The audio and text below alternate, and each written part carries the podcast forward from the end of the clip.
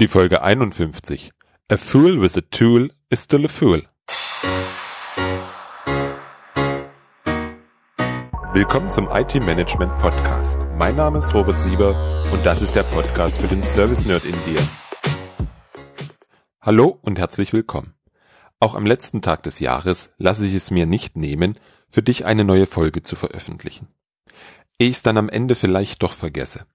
Ich wünsche dir und deinen Lieben ein wundertolles Jahr 2017.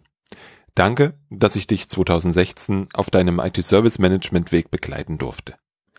Ich kann dir versprechen, dass ich 2017 einige interessante kleine und größere Projekte plane und ich bin mir sicher, beziehungsweise ich fürchte es, auf dem Weg durch 2017 werden sich noch die eine oder andere schöne Idee finden, die ich dann spontan umsetze. Eines dieser kleinen bzw. größeren Projekte steht schon vor der Tür. Ich möchte dir heute so viel verraten, dass es etwas mit dem heutigen Thema, mit der heutigen Folge zu tun hat. Ich erzähle dir heute unter anderem über meinen Weg, ein IT-Service Management Tool auszuwählen. Ich glaube, dass viele von uns sich fragen, ob das Werkzeug, was sie im Einsatz haben, den neuen Anforderungen gewachsen ist. Vielfach haben wir das Tool danach ausgewählt, wie es Incident Problem und Change Management beherrscht. Die Anforderungen haben sich inzwischen gewandelt. Davon erzähle ich dir heute auch in dieser Folge. Du erfährst, was meine, meine ganz persönlich wichtigsten Kriterien waren. Es sind Punkte, die uns heute beschäftigen sollten, wie Servicekatalog, Automatisierung, Self-Services und die Anbindung von mehreren Providern. Das sind einige dieser neun Punkte. Beherrscht dein Tool das so, wie du es brauchst? Und wie sieht's mit Financial Management oder der Abbildung der Servicearchitektur aus? Bei der Vielzahl von Herstellern ist es mir verdammt schwer gefallen, ohne viel Zeit zu investieren, zwei Tools auszuwählen, die ich dann testen wollte. Warum mir das so wichtig ist, das erfährst du heute auch in der Folge. Und in diesem Prozess meiner Toolauswahl habe ich dazu eine Idee entwickelt, wie das Ganze funktionieren könnte. Heute bekommst du einige Anregungen, wie du an die Toolauswahl rangehen kannst. Und nächste Woche verrate ich dir dann, worum es bei meiner Idee genau geht. Wenn du mich schon länger kennst, weißt du, dass ich nicht so viel Wert auf IT-Service Management Tools lege. Ich sollte jetzt vielleicht sagen, gelegt habe. Warum? Erfährst du heute. Zu Beginn möchte ich mit dir mal näher auf den Titel eingehen. A fool with a tool is still a fool. Wenn du das mal bei einer Suchmaschine deiner Wahl googelst, findest du viele Einträge. Aus völlig unterschiedlichen Branchen. Finde ich spannend, dass das nicht nur ein Problem bei uns im IT-Service Management ist. Eines haben sie gemeinsam. Es dreht sich immer um Software.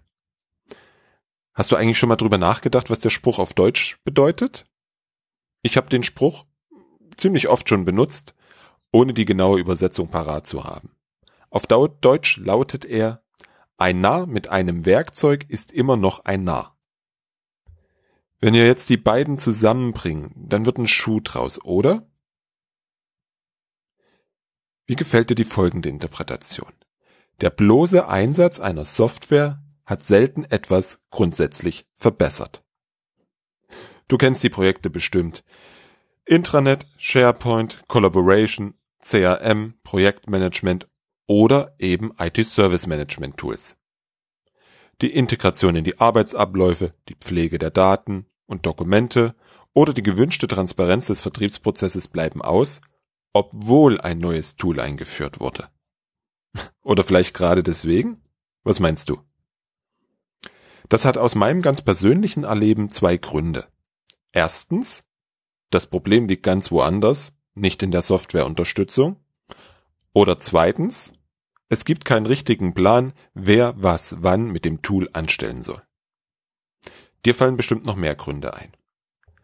In der letzten Folge habe ich mit dir über die Fähigkeiten des Innovationskatalysators gesprochen. Eine wichtige Fähigkeit dafür ist die Business Analyse. Ein Business Analyst geht in fünf Schritten vor, um das Problem zu vermeiden. Der erste Schritt, Situation erforschen. Der zweite, Perspektive der Stakeholder einnehmen. Das heißt, logischerweise erst alle Stakeholder identifizieren. Dritter Schritt, Bedarf analysieren. Den vierten Schritt lassen wir sehr häufig aus. Das ist verschiedene Möglichkeiten Untersuchung, Business Cases entwickeln, Kosten-Nutzen-Analyse durchführen. Und zwar mit unterschiedlichen Lösungen. Und erst der fünfte Schritt führt uns dann dazu, detailliert die Anforderungen zu definieren. Dazu gibt es ein Bild, welches ich dir in die Show Notes unter www.different-thinking.de slash 051 ja, verlinkt habe. Aus eigener Erfahrung bin ich überzeugt, du vermeidest das Laborieren an der falschen Krankheit, wenn du genau diese Schritte durchläufst. Möchtest du dich vom Business Analyse Virus anstecken lassen? Dann komm mit zum BA Camp nach Wien. Den Link dazu findest du ebenfalls in den Show Notes. Ich werde wahrscheinlich dieses Jahr auch wieder dabei sein. Okay, das soll jetzt erstmal zur Business Analyse gewesen sein. Ähm, es gibt schon zwei oder drei Folgen im Blog, die sich mehr oder weniger mit Business Analyse beschäftigen. Die Links dazu findest du in den Show Notes. Lass uns jetzt mal zum zweiten Punkt kommen. Ich denke, dass viele Projekte im IT-Service-Management-Umfeld genau an diesem Punkt scheitern. Der zweite Punkt war, es gibt keinen richtigen Plan, wer was wann mit dem Tool anstellen soll. Wie komme ich jetzt darauf? Zu oft höre ich folgende Sätze, Fragen oder Forderungen. Ist das Tool ITIL compliant? Bringt es Out-of-Box-Prozesse mit? Wie wir das machen, muss uns doch das Tool vorgeben. Wie machen das denn andere? Wie viele Idle-Prozesse sind denn zertifiziert? Klingt für mich immer, als ob da jemand nicht die Verantwortung übernehmen möchte. Quasi die Abkürzung über das Tool. Klar, du hast immer zwei extreme Wege. Weg Nummer eins, du passt deine Prozesse an die des Tools an. Weg Nummer zwei, du passt das Tool komplett an deine Prozesse und Anforderungen an. Bei beiden Wegen kommst du meiner Meinung nach nicht darum, dir Gedanken über die Verwendung, die Prozesse, Daten und Schnittstellen zu machen. Schon gar nicht bewahrt dich einer der beiden Wege davor, die Verantwortung und damit verbundenen Rechten und Pflichten zu klären. Und die Realität einer Tool-Einführung bewegt sich in der Regel irgendwo dazwischen mit einer Tendenz zu Weg 1 oder zu Weg 2. Ich lege immer sehr viel Wert darauf, dass der Kunde sich klar wird, was er von einem Tool erwartet. Also, dass ich mir, dass du dir, bevor du in die Suche nach einem Tool gehst, klar wirst, was du von diesem Tool erwartest. Für mich gehört Folgendes mindestens dazu. Und da zähle ich jetzt mal ein paar Fragen auf, die mich immer wieder beschäftigen, wenn ich mich mit Tools beschäftige. Welche Prozesse sollen abgebildet werden? Wie sehen die abzubildenden Prozesse konkret aus? Wie sieht die abzubildende Servicearchitektur aus? Wie sieht der abzubildende Servicekatalog aus? Welche Umsysteme sollen eingebunden werden? Welche Dienstleister mit welchen Schnittstellen sollen angebunden werden? Soll es nur IT oder gleich Enterprise Service Management sein? Sales Services oder nicht?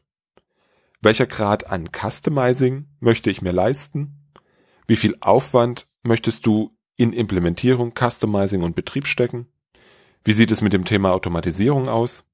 SaaS oder doch On-Premise? Und natürlich zu diesen Punkten die entsprechenden Anforderungen. So entsteht ein Lastenheft, mit dem du auf die Suche gehen kannst. Wenn du dich tiefer für den Auswahlprozess interessierst, dann schau mal im Blog von Michael Tissen vorbei. Er beschreibt da seine Methodik. Link dazu findest du natürlich in den Show Notes unter www.different-thinking.de slash 051. Das sind schon eine ganze Menge Fragen gewesen, oder?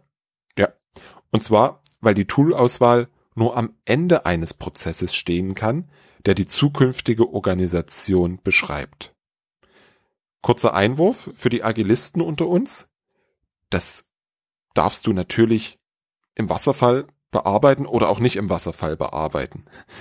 Also nicht erst alles dokumentieren und definieren und dann erst auswählen. Du darfst da an der Stelle gern iterativ vorgehen. Also Schritt für Schritt. Nimm die Punkte, die dir wichtig sind und definiere diese. Bei den anderen lässt du mehr Unschärfe zu und damit gehst du dann in die Tool-Auswahl. Magst du ein Beispiel? Ja? Okay, dann plaudere ich jetzt mal, wie man so schön sagt, ein wenig aus dem Nähkästchen und komme auf den Anfang dieser Podcast-Folge zurück. Ich bin den Weg gegangen, dass ich ausgehend vom Zielbild meiner zukünftigen IT-Organisation die einzelnen Prozesse, Funktionen und alles, was damit zu tun hat, definiert und dokumentiert habe. In meinem Projektplan stand schon von Anfang an drin, dass ein Tool auszuwählen ist. Wie immer war die Zeit schneller weg als gedacht und der Markt sehr unübersichtlich.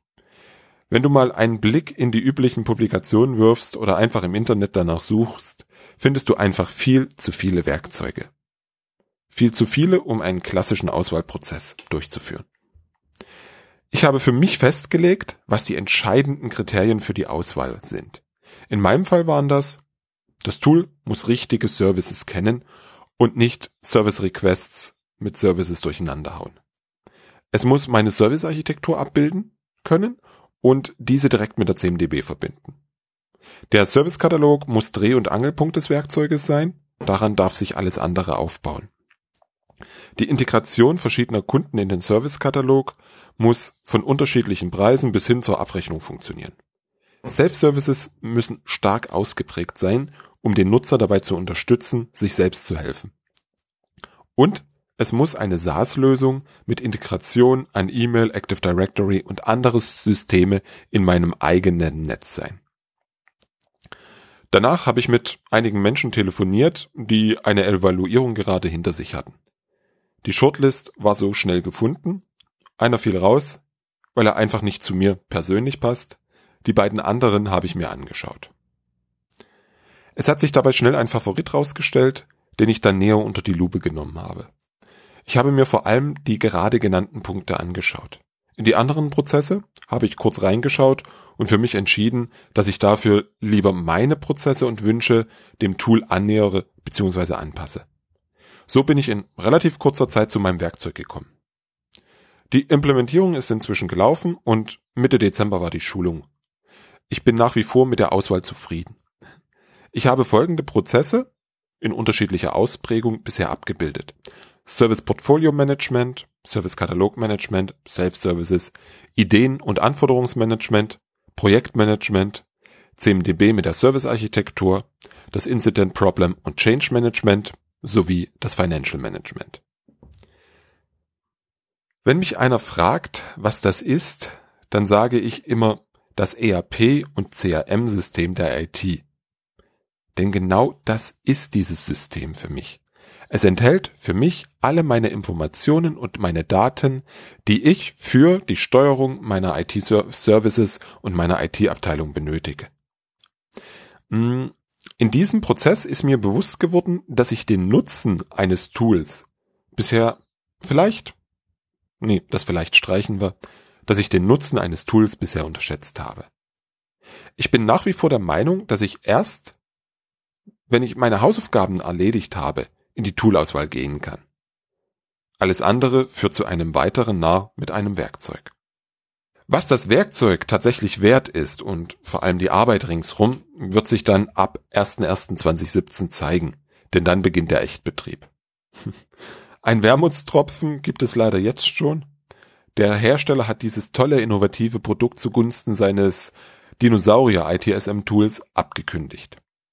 Das heißt für mich, nach der Toolauswahl ist vor der Toolauswahl. Ehrlich gesagt, darauf habe ich nicht wirklich Lust. Oder lass mich anders formulieren, darauf habe ich überhaupt keine Lust. Aber ich denke, mir bleibt nichts anderes übrig, als in den sauren Apfel zu beißen. Hm, wie ich mit diesem Problem umgehe und was daraus für eine Idee entstanden ist, schreibe ich dir nächste Woche per E-Mail. Du kannst dich auf www.different-thinking.de slash newsletter zum Newsletter anmelden. Dann erfährst du nächste Woche, worum es genau geht. Bis nächste Woche und einen gesunden Rutsch ins neue Jahr. Ich danke dir fürs Zuhören und freue mich, wenn du das nächste Mal wieder reinhörst.